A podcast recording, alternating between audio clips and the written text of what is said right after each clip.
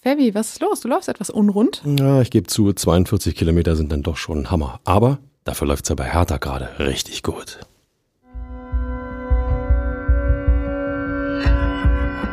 Immer härter. Der Podcast der Berliner Morgenpost. Und wie es läuft.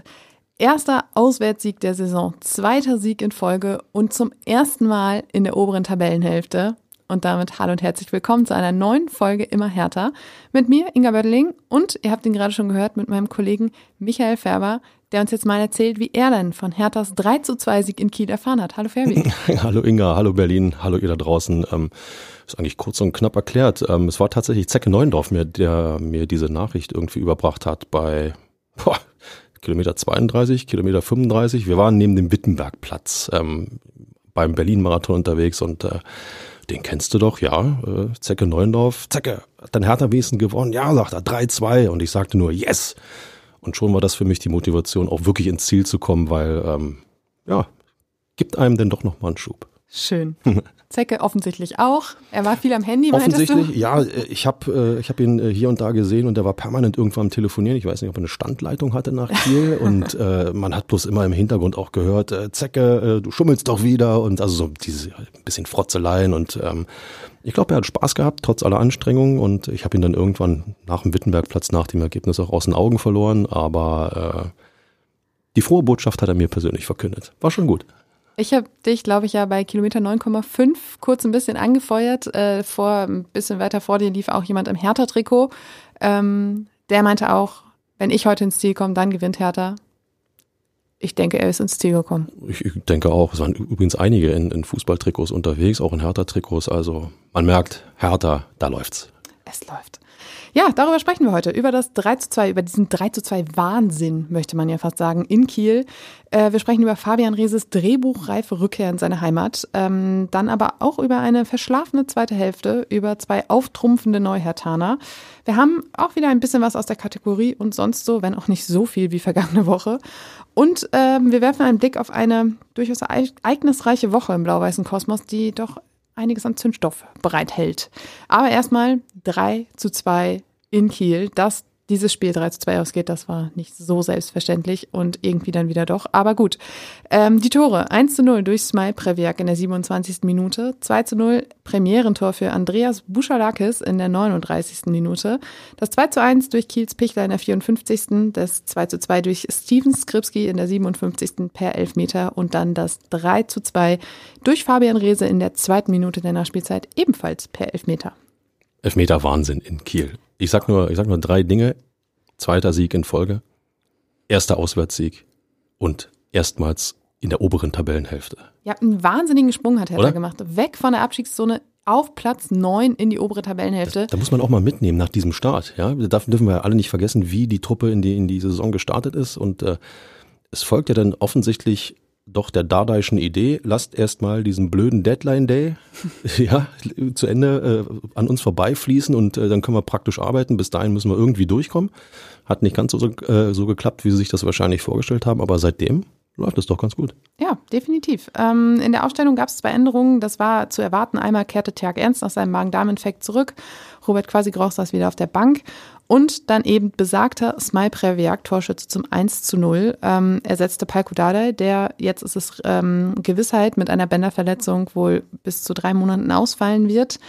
Ähm, Paul Dardai hatte schon auf der Pressekonferenz am Freitag gesagt, er hat mehrere Optionen, er ist sich selbst auch noch unsicher, es wird wahrscheinlich relativ spontan passieren, ähm, aber auch da hatte er schon von der Option Smile Previak gesprochen, gesagt, das ist eher die offensivere Variante. Er weiß noch nicht, ob das zu der Idee passt, wie er spielen lassen möchte, aber er hat ja auch gesagt, wir haben als Hertha BSC eine neue Spielweise für uns entschieden. Und das ist eben offensiver. Und deshalb kann das eben eine Option sein. Es war die offensive Variante, die er gewählt hat. Und ja, Smail-Prewerk hat das Vertrauen dann auch direkt zurückgezahlt, eben mit diesem 1 zu 0. Ähm, es war generell eine starke erste Halbzeit von Hertha ähm, mit zwei simpel herausgespielten Treffern. Das erste war ähm, super Sprint von Fabian Reese über die linke Seite, Flanke. Ja, da stand Smail-Prewerk halt goldrichtig in der Mitte. Hat mir schon über Rese mal ein paar Worte verloren. also kommen wir gleich noch zu.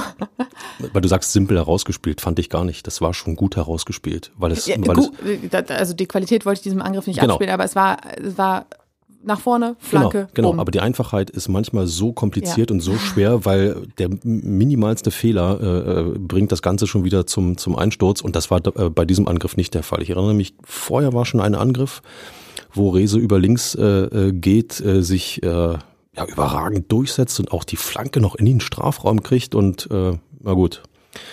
Ähm, Fluppe war's? ja, Tabakovic, genau. Ah, ich glaube, das war's, aus dem wird nie einer. Nee, aber es war halt die Einfachheit dieses, dieses Angriffs, was einem, ein- also mir auch imponiert hat, weil es war, äh, es hat halt gezeigt, dass Tore schießen nicht immer kompliziert sein muss und da genau dieses Gefühl hatte man bei Hertha in der Vergangenheit ja eben. Und deswegen, deswegen die Überraschung, wenn er sagt, wir wollen offensiver spielen. Um es einmal zusammenzufassen aus meiner Sicht, ich fand, so viel offensiver hat Hertha überhaupt nicht gespielt. Sie haben Umschaltmomente genutzt und die haben sie besser ausgespielt, als es jede Bundesliga-Truppe in den vergangenen Jahren im Hertha-Trikot getan hat. Das ist der Genau. Unterschied. Aber wirklich offensiver habe ich Hertha nicht erlebt. Sie waren präziser. Und das ist eine gute Botschaft. Auch beim 2 zu 0, das war eine, eine Freischussvariante, bei der der Ball dann ähm, vor den Füßen von Smaj Previak wieder landete. Der äh, zog von der Strafraumkante ab, ähm, dann war aber Kiels Keeper zur Stelle und hat ähm, abklatschen lassen und dann stand da Andreas Buschalakis und hat eingenetzt, abgestaubt. Können wir nochmal über diesen Freistoßtrick reden? Also bei, bei allem Respekt ähm, kann man machen, dann muss der aber auch funktionieren. Und der hat eigentlich nicht funktioniert. Er hat dann im Nachgang funktioniert. Ja. Halten wir ihm das zugute. Im Nachgang funktioniert dank gütiger Mithilfe auch des äh, Kieler Torwartes. Ähm, ey, Leute, völlig egal. Das Ding war drin. Jemand war da, als der Ball abgeprallt ist. Also ein Herr Tana war da, als der Ball abgeprallt ist. Und das ist, ja, ist die Gier, ist auch die, auch die Lust, Tore schießen zu wollen, die man vielen Hertha-Jahrgängen zuletzt, also fand ich ein bisschen hat absprechen müssen. Absolut. Ähm, die defensive Absicherung stimmte auch. Da hinten war es ähm, ja sehr dicht. Ich glaube, Tjag Ernst hatte in der ersten Halbzeit genau einmal was zu tun und das war nicht so wahnsinnig ähm, äh, brisant. Ja, stand gut. Stand genau goldrichtig. Genau. Und dann kam die zweite Hälfte. und Hertha BSC verschlief den Start völlig. In der ersten Viertelstunde hat Hertha schon so viele Gegentore äh, nach Wiederanpfiff kassiert wie kein anderer Zweitligist. Und das passierte auch jetzt, nämlich mit zwei Gegentoren. Und ähm, das erste war auch eigentlich ein ähnlich einfach vorgetragener Angriff, wie es, oder es war eine Ecke diesmal ähm, von Kiel. Auch da stand dann Pichler in der Mitte, köpfte rein, Bums, 2 zu 1. Und dann ein Elfmeter, den man auch geben kann. Toni Leisner stellte das Bein raus, wurde dankend angenommen. Steven Skripski verwandelte zum 2 zu 2. Und es kam aber nicht aus dem Nichts. Es war wirklich so, dass das Kiel aus der Kabine kam und sofort gezeigt hat, so nicht mit uns, das reicht uns nicht. Hier, wir wollen hier noch mitspielen. Und Hertha hat sich gedacht, ja, okay. War so ein bisschen, ähm, weiß ich nicht, so ein bisschen Hilflosigkeit. Vielleicht hat man sich äh, auch schon zu früh darauf kapriziert, ähm, komm, das, das bringen wir jetzt charmant nach Hause. Ähm, das zweite Liga, da bringst du kein Spiel charmant nach Hause. Und es ist ja auch interessant, äh, gegen Braunschweig hatte man auch 2 zu 0 geführt. Das war übrigens ein Heimspiel, Ferbi, nur nochmal für dich, damit du das abspeichern kannst. Ähm, okay, ich habe mich schon gewundert, weil in Braunschweig keiner war. Du wirst dir in Madrid auch sicherlich viele Gedanken darüber gemacht haben, was, was du da für einen Fehler habe, mich, begangen ich hast. habe mich selbst kasteit. So das ist doch völlig klar. So wollen wir es hören. Ähm, da war es zur Halbzeit eben auch ein 2 zu 0. Und ähm, Paul Dardai hat auch an, in, an dem Wochenende noch gesagt, ich habe den Jungs in der Halbzeit gesagt, 2 zu 0, saugefährliches Halbzeitergebnis. Und jetzt war es eben wieder dieses 2 zu 0. Und diesmal in Braunschweig haben sie darauf gehört, dass 3 zu 0 Äh, nachgelegt. Sekunde, gegen, gegen Braunschweig. So viel, so viel Zeit muss Gottes sein. Ja, gegen Braunschweig haben sie drauf gehört. Jetzt irgendwie eben nicht. Und Fabian Rehse hat hinterher auch noch gesagt, dieses 2 zu 0 das ist halt wie ein trojanisches Pferd. Du fühlst dich sicher, man ist es aber eben nicht. Und da hat man dann Kiel einfach eingeladen und gesagt, komm, dann lass uns das Ganze doch nochmal wieder offener gestalten. Ja, ist der Versuch einer Erklärung. Heim und auswärts ist dann immer noch mal ein Unterschied. Ähm, wenn du zu Hause aus der Halbzeit kommst, hast du die Unterstützung von 30, 40.000, die dir den Rücken stärken, die dir auch sofort klar machen, äh, wenn da irgendwie in der ersten Szene was schief läuft, Leute aufwachen. Das ist dann auswärts noch mal anders. Wenn die Heimmannschaft äh, da ja, eine erste gute Aktion hat, ist die Kulisse sofort auf der anderen Seite da. Das musst du natürlich ähm, irgendwo für dich, ja, wie sage ich immer so schön, einpreisen, abprallen lassen und auch als Moment nehmen, um sofort wieder aufzuwachen. Ähm, hat diese Mannschaft nicht getan. Am Ende ähm, hat es mit äh, Glück und Geschick und Können und ähm, VAR und allem, was, was dazugehört, aber ist ja so, gehört ja dazu, Ja. ist ja jetzt gar nicht negativ gemeint, gereicht. Aber ähm, wenn du Ambitionen hast, die Hertha BSC haben sollte, ich versuche das Wort zu vermeiden, ja, dann äh, sind solche, solche Aktionen wie aus der Halbzeit kommen und zwei Tore fressen absolut tödlich. Das kannst du nicht. In Kiel hat's geklappt, beim nächsten Mal klappt's wieder nicht und dann merkst du plötzlich, wie dir die Punkte langsam aber sicher wegbröseln, die du brauchst. Du, bei Hertha machen sie sich ja auch äh, einen Sport draus zu vermeiden, ein Saisonziel festzulegen. Von daher ist ja alles in Ordnung. Ähm, das Kuriose an dieser ganzen Geschichte finde ich ja, dass all das, was, was worüber wir bis jetzt äh, gesprochen haben, eigentlich fast hinten runterfiel, weil ja. dann eben diese Schlussphase kam. Ähm, 88. Minute, Tabakovic sieht gelb nach Schwalbe. Kurze Zeit später guckt sich Schiedsrichter Florian Batsch über die äh, Situation im Strafraum nochmal an, nimmt die gelbe Karte zurück und gibt Elfmeter, weil Tabakovic nach einem äh, Tritt von Colin Kleine-Bekel gefallen war. Ganz ehrlich, ich hätte ihm trotzdem eine gelbe Karte gegeben. Nein, äh, ganz einfach, ganz einfach. Ähm, das sind so Szenen, wo ich immer sage, ähm, klar nimmt ein Stürmer das dankend an und ähm, nicht falsch verstehen da draußen, das ist ein Foul, der tritt ihm vors Schienbein. Da, da müssen wir uns nicht drüber unterhalten. Die Art und Weise, wie ähm, dann damit umgegangen wird, er fällt hin und, äh, sorry, stirbt fast, das ist nicht notwendig. Ähm, durch den VAR wird das äh, in jedem Fall nochmal überprüft und wenn die der Meinung sind, das könnte eine klare Fehlentscheidung sein, schaust dir lieber nochmal an dann geht er auch raus und schaut sich das an. Also insofern ähm, diese, diese, aber das ist mir egal, das ist bei allen Stürmern in, in jeder Mannschaft so. Dieses, dieses Gehabe im Strafraum geht mir unfassbar auf den Zünder. Nichtsdestotrotz war ein klares Foul, das war einfach plump von dem Kieler Verteidiger, muss man so sagen.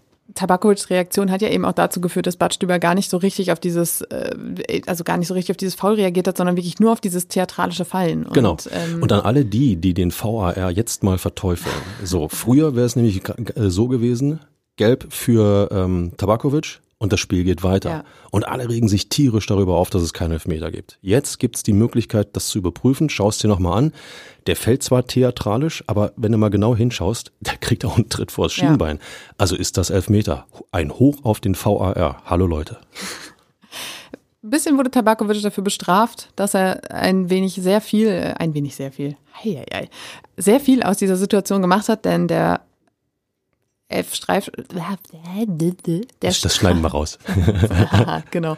Der Strafstoß, ähm, tja, der wird von ähm, Kiels Keeper pariert und ähm, war nicht der beste. Also äh, ist doch so. Ähm, einerseits gar nicht so schlecht, andererseits glaube ich, kann er das viel besser. Äh, unterm Strich war es eine Situation, wo du als Torwart nur brillieren kannst und äh, auch da sollte Hertha BSC also sich wohl bewusst sein für diese Endphase, das Glück auf seiner Seite gehabt zu haben, weil das kann den Kielern eigentlich nochmal richtig Oberwasser geben. Der hält den Elfmeter, komm, hier geht noch was. Aber Paldada hat auch gesagt, dass seine Mannschaft dieses Tor einfach wirklich wollte. Und man hat äh, quasi weitergearbeitet. Dann kam in der zweiten Minute der Nachspielzeit die nächste Situation im Strafraum und diesmal bekam dann Benze Dada einen Tritt von Jan Fiete ab, ab, ab, ab. Ab, ab, ab, ab. Arm ab, Arm dran. Ähm, Jedenfalls fiel auch Benze Dardai und äh, Bart Stüber zeigte wirklich sofort auf den Punkt. Wollte sich das Ganze auch gar nicht nochmal angucken. Und ähm, das hat den Kieler nicht so gefallen, weil ähm, Marcel Rapp hat nachher im, äh, in der Pressekonferenz gesagt, vielleicht hätte er es sich angucken sollen, dann wäre auch die Emotion aus der ganzen Situation so ein bisschen rausgegangen. Aber er hat ja nicht den Hinweis bekommen, sich es nochmal anzugucken, weil es eben keine klare Fehlentscheidung war. Der Kiel, die Kieler sollten dankbar sein, weil wenn er sich es nochmal anschaut, kriegt der Kieler noch gelb. Also äh, deswegen, ähm, ich muss es so sagen, deswegen mag ich diese zweite Liga einfach. Da passiert so viel Irrsinn teilweise. Und äh, wie äh, da wird einfach zugetreten, weil der Ball da ist, ob da ein Bein im Weg ist oder nicht, das ist doch einfach nur noch Wahnsinn. Ähm, und äh, natürlich ist das ein Elfmeter. Leute, meine, du wirst weggetreten und äh, das soll kein Elfmeter sein. Also ich hatte dann ganz kurz Bauchschmerzen. Und zwar, weil Giorgio Kenny eine Weile mit dem Ball im Arm am Strafraum stand. Ein bisschen mehr so. Vertrauen. Wäre schon, ah, würde, nee. wäre hilfreich. Jedenfalls ist dann Fabian Rehse hingegangen, hat sich den Ball genommen, dann konnte ich kurz ausatmen, ähm, ist angetreten. Finde ich, gehört auch echt viel dazu, sich dahin zu stellen gegen seinen Ex-Club und zu sagen, so, ich mache jetzt in der zweiten Minute der Nachspielzeit hier mal eben ein bisschen Bambule. Ähm, stellt sich hin, verwandelt 3 zu 2, rennt Richtung Auswärtsblock mit 1500 Fans, übrigens lautstark dabei. Zwischendurch war es tatsächlich so, dass man mehr Hertha-Fans gehört hat als Kieler-Fans. Mhm. Ähm, und jubelt. Er ist nicht, er hat zwar nicht so exorbitant gejubelt, wie er es vielleicht getan hätte, wenn es nicht Kiel gewesen wäre, aber er jubelt und genau das finde ich gut, weil das passt zu Fabian Reese, weil der von vornherein gesagt hat, ich bin hier, ich brenne für dieses, äh, für diesen Verein, ich bin jetzt Hertha-Profi, ich bin jetzt in Berlin und da würde es nicht zu ihm passen, zu sagen, ich halte mich jetzt hier zurück. Er hat es erst kurz überlegt und dann brach es aber aus ihm raus und ich finde, das schreibt, beschreibt eigentlich perfekt sein, sein Wesen. Ein Wort dazu, Profi. Genau. Erstens dort anzutreten und wer sich den Elfmeter nochmal in Ruhe anschaut, es ist immer von Vorteil, flach platziert in die Ecke zu schießen, weil du den Torwart damit eigentlich immer an den Rand eines, ja, da komme ich sowieso nicht ranbringst. Viele Torhüter ähm, versuchen halb hoch, um so die Hälfte des Tores doch abdecken zu können und bis du dann den Arm wieder unten hast, dann braucht's auch einen Weltklasse-Torhüter, um, um den Arm dann noch so schnell und auch so kräftig an den Ball zu kriegen.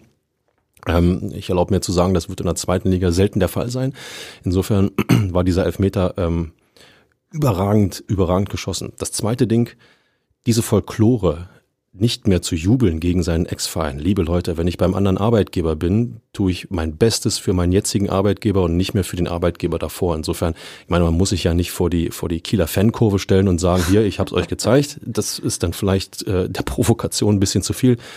Aber du hast 2 zu 0 Führung, die 2 zu 0 Führung, du äh, frisst den Ausgleich, du verschießt einen Elfmeter und in der Nachspielzeit tütest du das Ding trotzdem ein. Das setzt doch Emotionen frei. Die sollst du nicht irgendwie ausleben. Also hin zur eigenen Kurve und einfach sagen, Leute, ihr habt uns unterstützt, wir haben es gerockt für euch. Finde ich total richtig.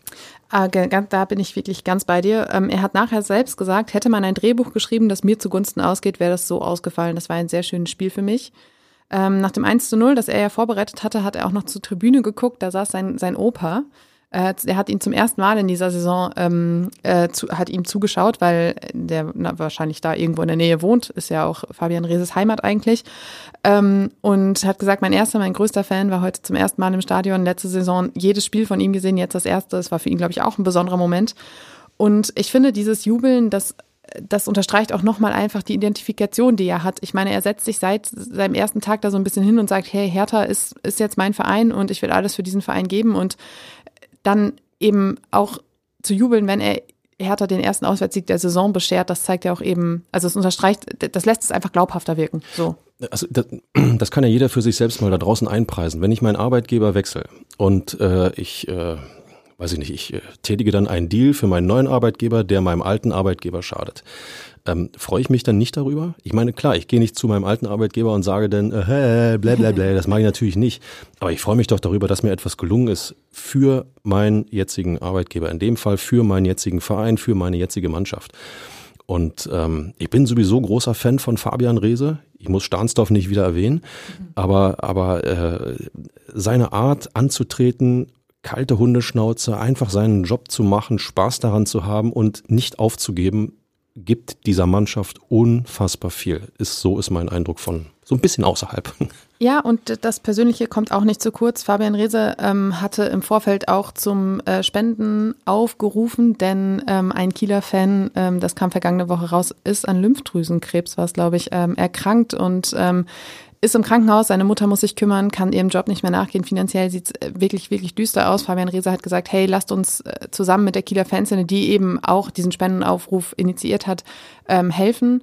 Ähm, hat, glaube ich, gesagt, dass die äh, Hertha-Fans doch die Becher spenden sollen im Stadion. Ähm, und nach dem Spiel war es dann tatsächlich so, dass Fabian Reese von Herthas Fanszene einen Eimer überreicht bekam mit äh, einer doch nicht kleinen Summe Geld, die er dann äh, rübergetragen hat in die Hertha, äh, in die Kielkurve und den Fans übergeben hat. Ähm, hat dann nachher im Interview auch noch gesagt, da zeigt man also in den Farben getrennt, in der Sache vereint, es gibt eigentlich nichts Wichtigeres als die Gesundheit und ähm, das, ja, unterstreicht eigentlich alles, was wir jetzt noch gesagt haben. Nehmt das alles mit. Genau, das ist der Punkt. Fußball ist das eine, aber was der Fußball bewirken kann, wenn wir das nicht hinkriegen oder wenn der Fußball das nicht hinkriegt, dann können wir den, diesen Sport einstellen und äh, allein diese kleine Szene zeigt, ähm, was tatsächlich möglich ist und ähm, jetzt stehe ich hier und habe Gänsehaut. das ist, das ist toll. Das, ich ich finde sowas toll, absolut toll. Der Vollständigkeit halber aus sportlicher Sicht gab es dann noch die gelb-rote Karte für Marvin Schulz ähm, von Holstein Kiel in der siebten Minute der Nachspielzeit. Das wollen wir nicht unterschlagen. Völlig, völlig sinnlos. Ja. Was, was macht der dort? Ja, äh, geh doch weg und schubst ihn nicht noch rum und ähm, klar Emotionalität, aber ähm, ich liebe meine zweite Liga.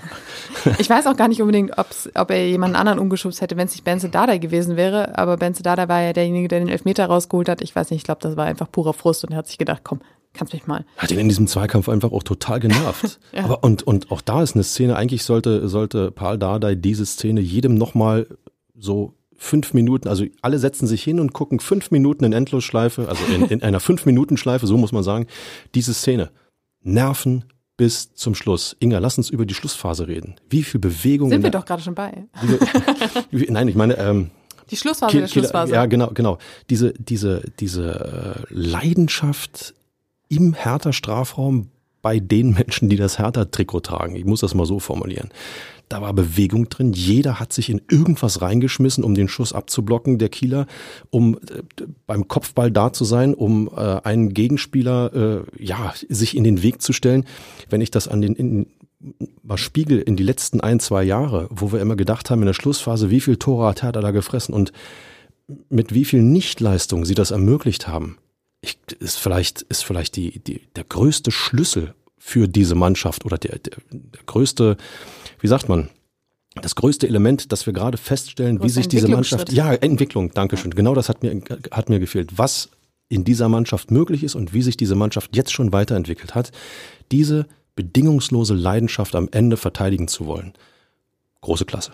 Es war ja auch der Eindruck, den die Mannschaft dadurch hinterlassen hat. Wie oft in den letzten Jahren, ich meine, wir brauchen nicht mehr so weit zurückkommen. Wir müssen nicht mehr in die vergangene Saison gucken. Alleine das Heimspiel gegen, äh, gegen Wiesbaden hat ja auch da spätes Tor und da hatte man den Eindruck, Hühnerhaufen, alle irgendwie durcheinander. Man hatte irgendwie den Eindruck, da wird dann hinten noch einer reingegöbelt. Genauso ist es passiert. Vergangene Saison ständig, dass man sich dachte, oh, Ergebnis auf Messer schneidet, dann geht das 100 pro zu Ungunsten von Hertha BSC aus.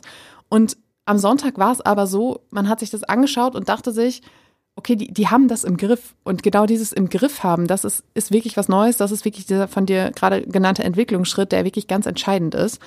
Und hinzu kam, sie hatten ja sogar noch die Chance, auf 4 zu 2 zu erhöhen oder auf 5 zu 2 zu erhöhen. Erst war es, glaube ich, Tabakovic, der links am Tor vorbeischoss. Aus dem wird nie einer. und dann war es äh, Derry Scherhand, der ähm, quasi im Alleingang aufs leere Tor unterwegs war, denn äh, Kiels Keeper war noch in der von dir vorhin besagten Situation im Hertha-Strafraum unterwegs. Und dieser Ball geht auch vorbei. Das hat ihm im, in, im, in den sozialen Netzwerken auch viel Häme eingebracht, ähm, weil naja, das ist halt ein Sechser im Lotto, den du da eigentlich vor die Füße gelegt kriegst und dann hast du den Schein verloren. Sowas kann passieren, ähm, aber ich glaube, bei manchen Fans hat, also hat das einfach ein schlechtes Gefühl hinterlassen, weil wir alle wissen, der Scherhand wollte gehen, wollte seinen Wechsel eigentlich auch irgendwie mehr oder weniger erzwingen, es hat nicht geklappt. Er kann nicht so ganz das zeigen, was er eigentlich kann, das Talent abrufen und ähm, tja, das hat dann halt so ein bisschen Unmut geführt alle da draußen mal runterkommen. Erstens sind immer noch Menschen, die da auf dem Platz stehen. Zweitens, ähm, wer sagt denn nicht, dass da ein Grasbüschel den Schuss noch ein bisschen abgewehrt hat? Ist jetzt der Versuch irgendeiner Erklärung, ist schon klar. Du, Fabian Rees hat vor dem Spiel auch von der nordischen Brise gesprochen, so. die durchs Holsteinstadion weht. Da muss man sich dran gewöhnen, und, er. Und ich, äh, ich war schon das eine oder andere Mal in diesem Stadion. Ähm, es kann da wirklich ähm, recht zugig werden. So. Das, ist, das ist ohne Zweifel richtig. Nein, Leute, runterkommen. Ähm, man kann ja sagen, immerhin ist der Ball noch ins Tor ausgegangen, nicht ins Seiten aus, aber es, er ist damit in einer Reihe mit ganz Großen des deutschen Fußballs. Ich sage nur Mario Gomez, was der vergöbelt hat an hundertprozentigen Torchancen und zwar im Fünf-Meter-Raum. Ja, also liebe Leute, da müssen wir die Kirche im Dorf lassen. Sieht scheiße aus, aber kann passieren. Ich glaube, damit ist eigentlich alles gesagt. Sehr gut, sehr gut.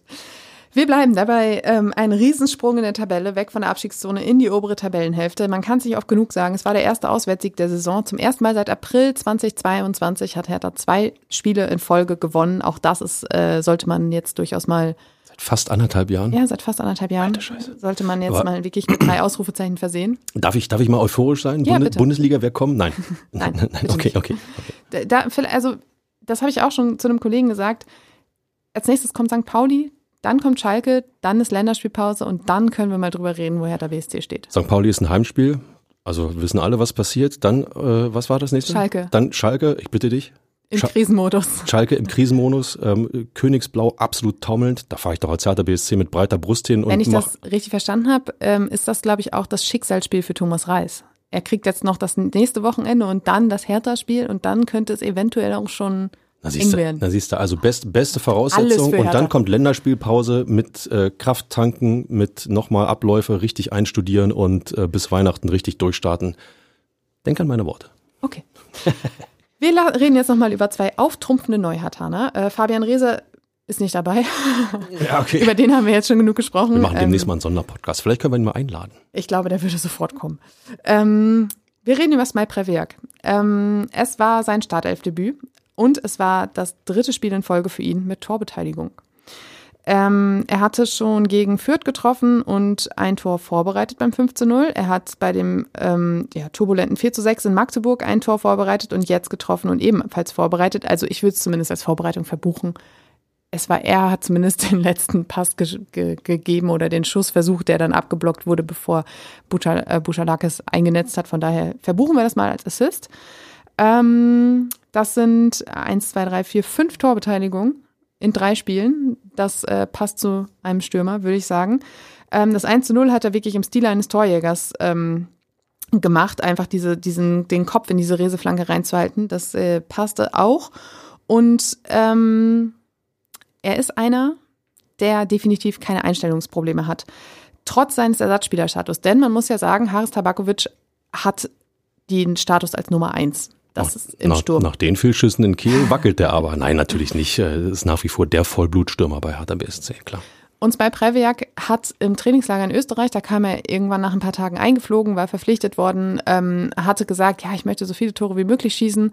Ähm, ich will mit Hertha wieder in die Bundesliga, hat also auch ambitionierte Ziele gesteckt, hat aber auch gesagt, ich rede eigentlich gar nicht so gerne von mir, ich stehe gar nicht so gerne im Mittelpunkt und hm, passte dann, glaube ich, ganz gut dieser Spielverlauf für ihn, weil wenn diese turbulente Schlussphase nicht gewesen wäre, Hertha BSC 2 zu 0 gewonnen hätte, wäre er der große Matchwinner gewesen. Von daher wird er sich vielleicht artig bedankt haben bei allen, die da äh, beteiligt waren.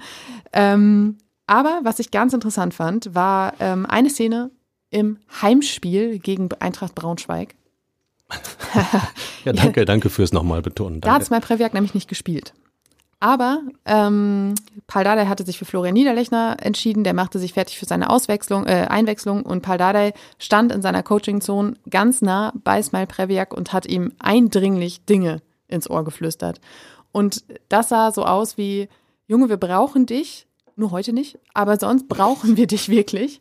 Und ich glaube, dass es halt auch schwierig ist, drei Stürmer zu jonglieren und alle bei Laune zu halten. Aber jetzt war er gebraucht und jetzt war er da. Und äh, das fand ich irgendwie ganz spannend.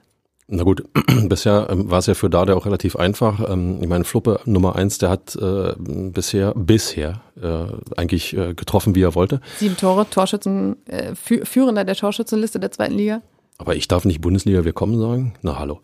Nein, ähm, er ist der Stürmer Nummer eins bei Hertha ähm, und äh, da kommst du ja auch als, als Konkurrent, als Mitbewerber um, um, um den Platz da ganz vorne überhaupt nicht drumherum. Du siehst doch, dass der trifft und dass es funktioniert und jeder, der ein bisschen Teamgeist hat, so sehr es auch persönlich wehtut, der begehrt ja nicht auf, der nimmt sich zurück. Ansonsten kommt da Unruhe in die Mannschaft, die, die völlig hausgemacht ist und völlig unnötig ist, gerade zum jetzigen Zeitpunkt, wo es ähm, anfängt, ja in Schwung zu kommen, richtig gut in Schwung zu kommen. Insofern, wenn du dann deinen Platz weißt und aus dieser Position trotzdem alles gibst und wenn es nur ist, ich, Per Mertesacker WM 2014. In den letzten drei Spielen war er nicht dabei, aber was der Mann angefeuert hat, Wasserflaschen gegeben hat und so weiter und so fort.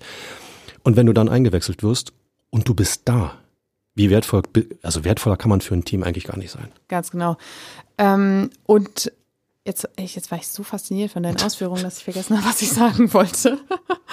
Aber ach so, ähm, na klar, es kann natürlich auch sein, dass ähm, sich dieses Konstrukt, was Paldada sich da jetzt ausgedacht hat für das Spiel in Kiel, durchaus auch so begeistert hat, dass man das fortführen kann und dann eben mit zwei Stürmern spielt. Und du musst ja auch als Stürmer erstmal da sein, nach dieser ähm, ja völlig missratenen Freistoßvariante. ähm, der Ball war ja eigentlich weg. Ja. Aber Prevliak macht ja ein, ein, eine überragende Bewegung und lässt den Kieler damit absolut ins Leere laufen und hat damit freie Schussbahn in Richtung, also dreht sich auf in Richtung Tor, macht das einfach, obwohl er in totaler Bedrängnis ist. Das ist auch eine gewisse Qualität. Ähm, und die Art und Weise, wie er die Vorlagen gibt, zeigt, dass du da jemanden hast, der die Stürmer in Szene setzen kann. Nicht nur ein Rese, weil, ähm, was wir alle nicht hoffen, auch da kann es mal eine fünfte Gelbe geben, auch da kann es mal einen verletzungsbedingten Ausfall geben, aber wenn du weißt, da sind noch mehr, die deinen Stürmer bedienen können, dann gibt dir das ja auch Sicherheit und der Mannschaft auch erst recht. Ich bin großer Fan unseres heutigen Podcast-Titels Keep Smiling. Ich freue mich eigentlich schon auf den Moment, an dem ähm, nicht härter zugetane Menschen mir erklären wollen, dass ich das falsch geschrieben habe. Ja, aber du kennst ja auch No Jokes with Names, ne? Aber Aber es bietet sich ja an, ich darf diese. No Jokes with Names, darf ich schon, ich darf schon keine, keine Witze mit den Namen machen, wenn es um die Texte geht und um Zeilen und Online-Texte und so. Deshalb lebe ich mich im Podcast so ein bisschen aus. Ist auch richtig so. So. Ja, und äh, Keep Smiling ist ja auch richtig, weil wir geben ja damit auch äh, so ein bisschen die Richtung vor und sagen, bisschen mehr Preveljak in der Mannschaft und schon bist du das verschworene Kollektiv, was ganz viel erreichen kann. Und keep smiling im Sinne von zwei Siege in Folge. Es ist eine kleine Serie und genau diese Serie wollten sie ja starten. Lass uns noch auf den zweiten auftrumpfenden Neuhertaner gucken, und zwar Andreas Buschalakis. Letzte Woche hieß die Folge Hertha griecht sich ein. Ähm, und das Spannende war, erstmal gab es ein paar haarsträubende Fehlpässe von Andreas Buschalakis in Kiel und dann der Premierentreffer. Und er war zur richtigen Zeit am richtigen Ort. Das äh, machst du mit ganz, ganz viel Erfahrung. Und äh, genau diese Erfahrung tut der Mannschaft einfach gut. Wir haben letzte Woche ausreichend äh, über ihn schon gesprochen. Und ähm, ich glaube, dass äh, der auch trotz dieser Fehlpässe, die er gemacht hat, eine weitere, äh, eine, eine Bereicherung ist, die ähm, tja, der Mannschaft wirklich gut tut.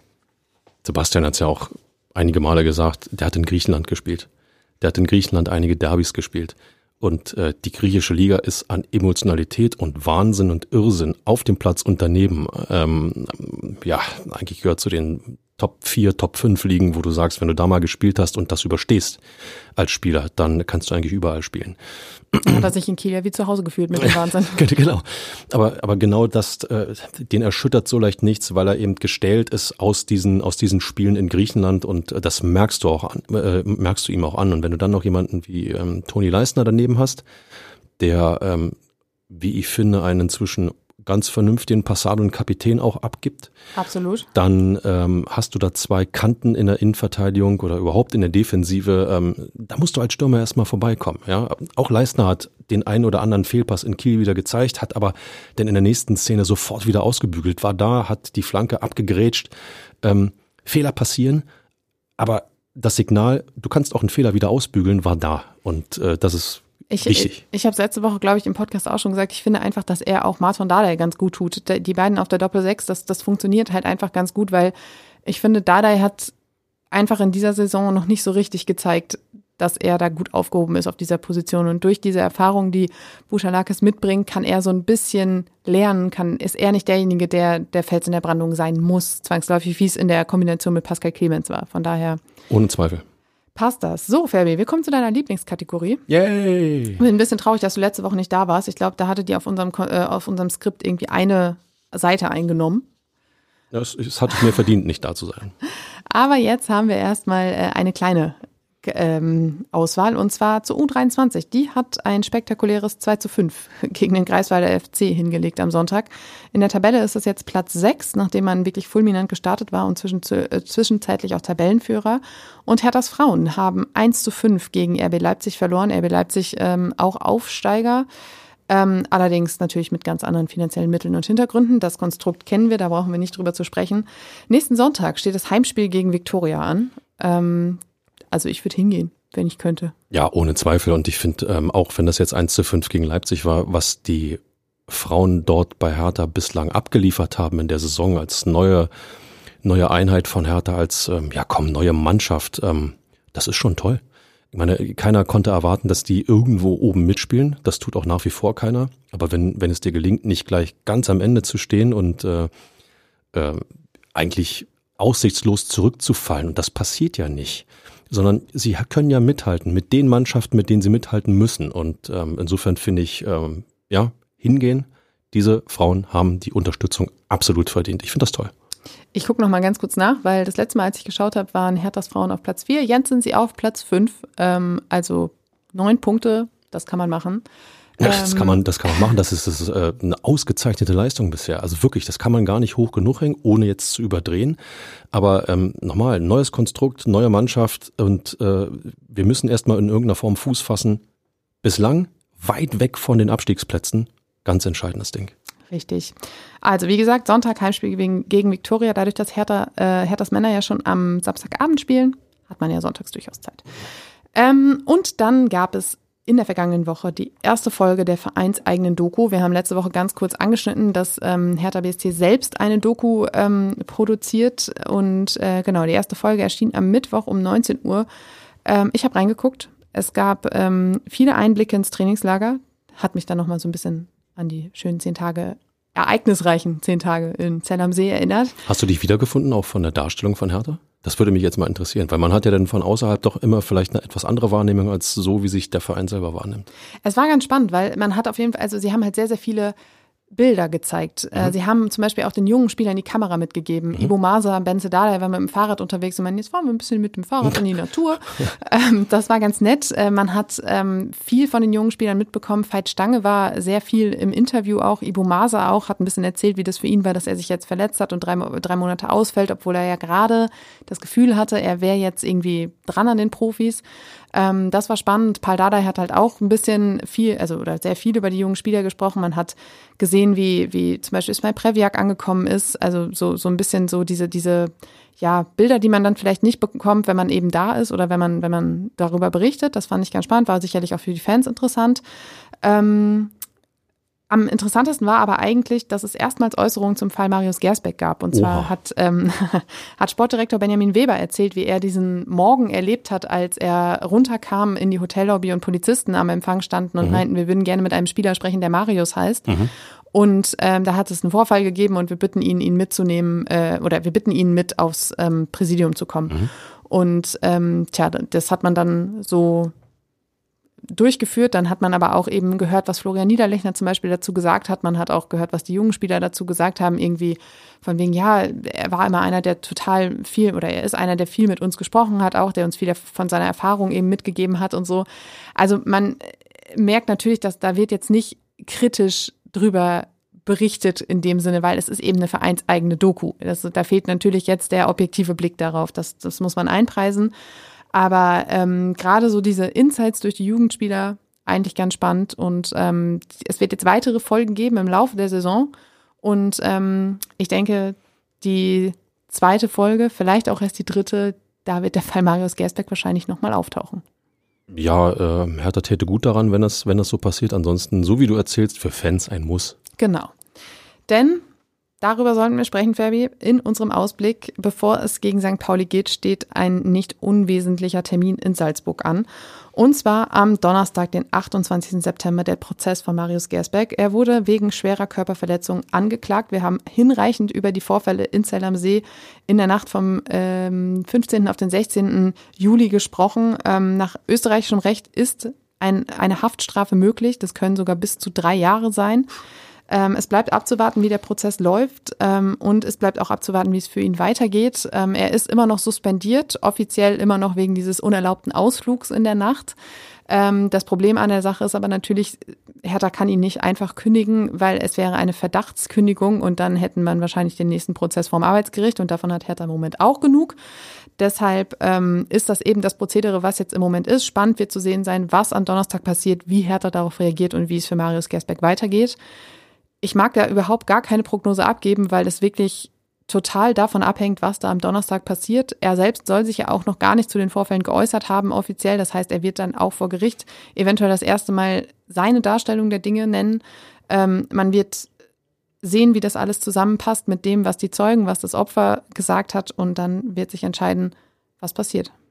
Ja, meine Meinung zu dem Thema ist klar. Ähm, ich weiß, dass die nicht bei vielen von euch äh, oder nicht bei allen von euch äh, Anklang findet. Ähm, allein die Tatsache, dass es jetzt zu diesem Prozess kommt, verdeutlicht, dass etwas passiert sein muss.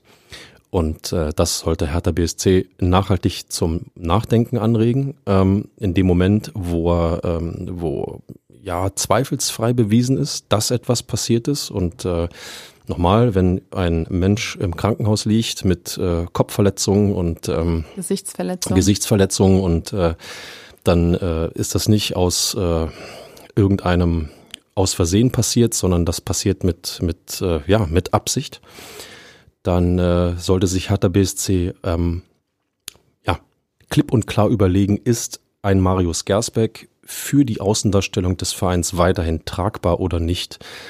Ähm, meine Meinung dazu ist klar, ich fiebere ein bisschen dem Donnerstag entgegen, weil ähm, dann möglicherweise endlich mehr Klarheit in die Situation kommt und äh, der Rest ist Fußball. Der Rest ist einfach nur Fußball. Wir Ich- reden hier nicht über eine Fußballsache, sondern wir reden ja hier über, über zivilrechtliche Dinge. Ich finde auch diesen ähm, Schwebezustand fast unerträglicher als alles andere irgendwie, weil man eben nicht weiß, wie geht's jetzt weiter. Was passiert? Er hält sich immer noch fit. Ich habe ähm, ihn zufällig gesehen am Freitag, als ich auf der, von der Pressekonferenz ähm, zur S-Bahn gelaufen bin. Da trainierte er zusammen mit Andi Menger und Philipp Sprint auf dem, auf dem Schenkendorfplatz. Ähm, das war ja, also das ist ja bekannt, dass er sich halt fit halten kann oder darf bei Hertha. Ähm, ja, und wie es dann, ob er wieder zurückkehrt ins Tor oder nicht, das werden wir dann sehen. Ja, und äh, wenn da Klarheit herrscht oder zumindest ein bisschen mehr Klarheit, dann steht das Heimspiel gegen St. Pauli an. Am Sonnabend das Topspiel der zweiten Liga um 20.30 Uhr. Hertha hat ähm, in, der, in den vergangenen ähm, Tagen, der freie Vorverkauf ähm, läuft für die Tickets und Hertha hat immer wieder ein paar mehr Blöcke geöffnet, weil offensichtlich viel Andrang herrscht. St. Pauli soll auch, ich habe Zahlen von 10.000 gelesen, Naja, Hamburg ist nicht so weit. Ne? richtig in die Hauptstadt einfallen. Ähm, von daher dürfte das ein stimmungsvolles Topspiel werden. Ähm, die Bilanz: 22 Duelle, 9 Siege, 8 Remis, 5 Niederlagen. Jetzt könnte ich ja wieder sagen, ausbaufähig, aber dann weißt du mich wieder zurecht. Weil ist doch schon positiv. Aber kann noch positiver werden. Das stimmt. Siehst du. Das letzte Duell, ähm, das war am 25. Oktober 2016 im DFB-Pokal in der zweiten Runde. Das war ein 2 zu 0 für Hertha. Und die letzte Niederlage, die ist 18 Jahre her, damals ebenfalls im Pokal, 3 zu 4 nach Verlängerung. Und St. Pauli gehört zur Spitzengruppe der zweiten Liga, ähm, mit drei Siegen und vier Unentschieden gestartet. Ähm, das, ist, das, das läuft für St. Pauli. Ich würde sagen, besser eigentlich fast als für den Nach Stadtnachbarn. der, Nur der HSV. der ähm, tja, ich glaube, mit Elversberg auch nicht mehr so richtig glücklich wird und mit dem VfL Osnabrück auch nicht. ähm, jetzt ist natürlich Entschuldigt, entschuldigt, dass ich lache, aber der HSV, äh, ich weiß nicht, es ist so viel Seitenblick muss jetzt mal erlaubt sein. Ähm, es gibt keinen Verein in der zweiten Liga, der in den vergangenen Jahren so nachhaltig an seiner, ähm, wie sagt man, ähm, wir sind die Clownstruppe der Liga gearbeitet hat. Ähm, sorry. Ja, du zeigst so ein Spiel wie gegen Hertha BSC, spielst den Gegner an die Wand, gewinnst 3-0 und lässt ihn überhaupt nicht stattfinden und dann verlierst du gegen Elversberg und Osnabrück, die noch nicht einmal gewonnen hatten. Aber das war doch vor dem Deadline Day, richtig? ja. Siehst du?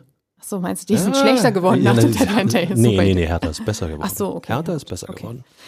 Naja, Fabi, du darfst uns jetzt jedenfalls erzählen, was das wird am Samstag ähm, gegen St. Pauli um 20.30 Uhr im Olympiastadion. Ja, könnt ihr vergessen da draußen, ich bleib bei meinem äh, aktuellen Duktus. Ähm, die sollen vernünftig Fußball spielen, dann wird auch was rausspringen. Für welche Laufrunde hast du dich mit Zecke Neuendorf verabredet? Einmal um Schlachtensee oder? Sehr witzig. Alles äh, vor November äh, ist überhaupt nicht darstellbar. Insofern ähm, beste Grüße an Zecke Neundorf und ähm, ich hoffe auch er ist ins Ziel gekommen, weil Respekt, Hut ab. Naja, ihr wart ja schon ganz schön weit. Ja, heißt ja nicht, dass er nicht ins Ziel, Das aber, stimmt, aber nochmal, er sah nicht so aus, als ob er es nicht schaffen würde. Sehr gut. Ja, bis, bis haben sie bei Hertha BSC. Ähm, wir werden das, uns das alles anschauen. Ähm, wir, ich, ich fieber wahrscheinlich genauso wie ihr da draußen auf diese Folge am 2. Oktober hin, denn ähm, In jedem Fall Karten kaufen für St. Pauli. Das Ja. wird ein tolles Fußballspiel, ein tolles Event. Nochmal. Und äh, Olympiastadion wissen wir alle. 50.000, 60.000, dann rockt die Bude. Und St. Pauli ist eine Mannschaft, die auch für Hertha der erste Wahrsager, der erste echte Wahrsager sein wird. Nennen wir es mal für die Hertha-Mannschaft nach dem Deadline Day. für Hertha Für 2.0. Hertha 2.0 in äh, 2023, 24. Boah, waren jetzt ein bisschen viele Zahlen. Die Truppe tritt an und weiß genau, was sie tut. Sie tritt als Mannschaft an, sie tritt als, ähm, und der Seitenblick muss erlaubt sein, der tritt so ein bisschen an wie der Stadtrivale. Und damit hat Hertha ja, mit der Art des Fußballs hat Hertha ja, äh, auch da muss man sagen, ältere Jahr, Hertha-Jahrgänge ein bisschen Schwierigkeiten gehabt. Dieser neue Hertha-Jahrgang kann zeigen, dass sie gegen ein so gut funktionierendes Kollektiv reüssieren können, wie es immer so schön heißt. Also ich glaube, da ist eine Menge, also positiver Zündstoff drin, da ist eine Menge Fußballvorfreude drin, mit dem Rückenwind für Hertha, mit einer Mannschaft, die Qualität mitbringt. Also ganz ehrlich, ich würde es mir nicht entgehen lassen. Und wann Hertha das letzte Mal dreimal am Stück gewonnen hat, das erzähle ich euch dann nächste Woche. Oh, so will ich dich hören. Nämlich in der nächsten Folge am 2. Oktober. Bis dahin würde ich sagen, vielen Dank fürs Zuhören. Kommt gut durch die Woche und bis nächste Woche.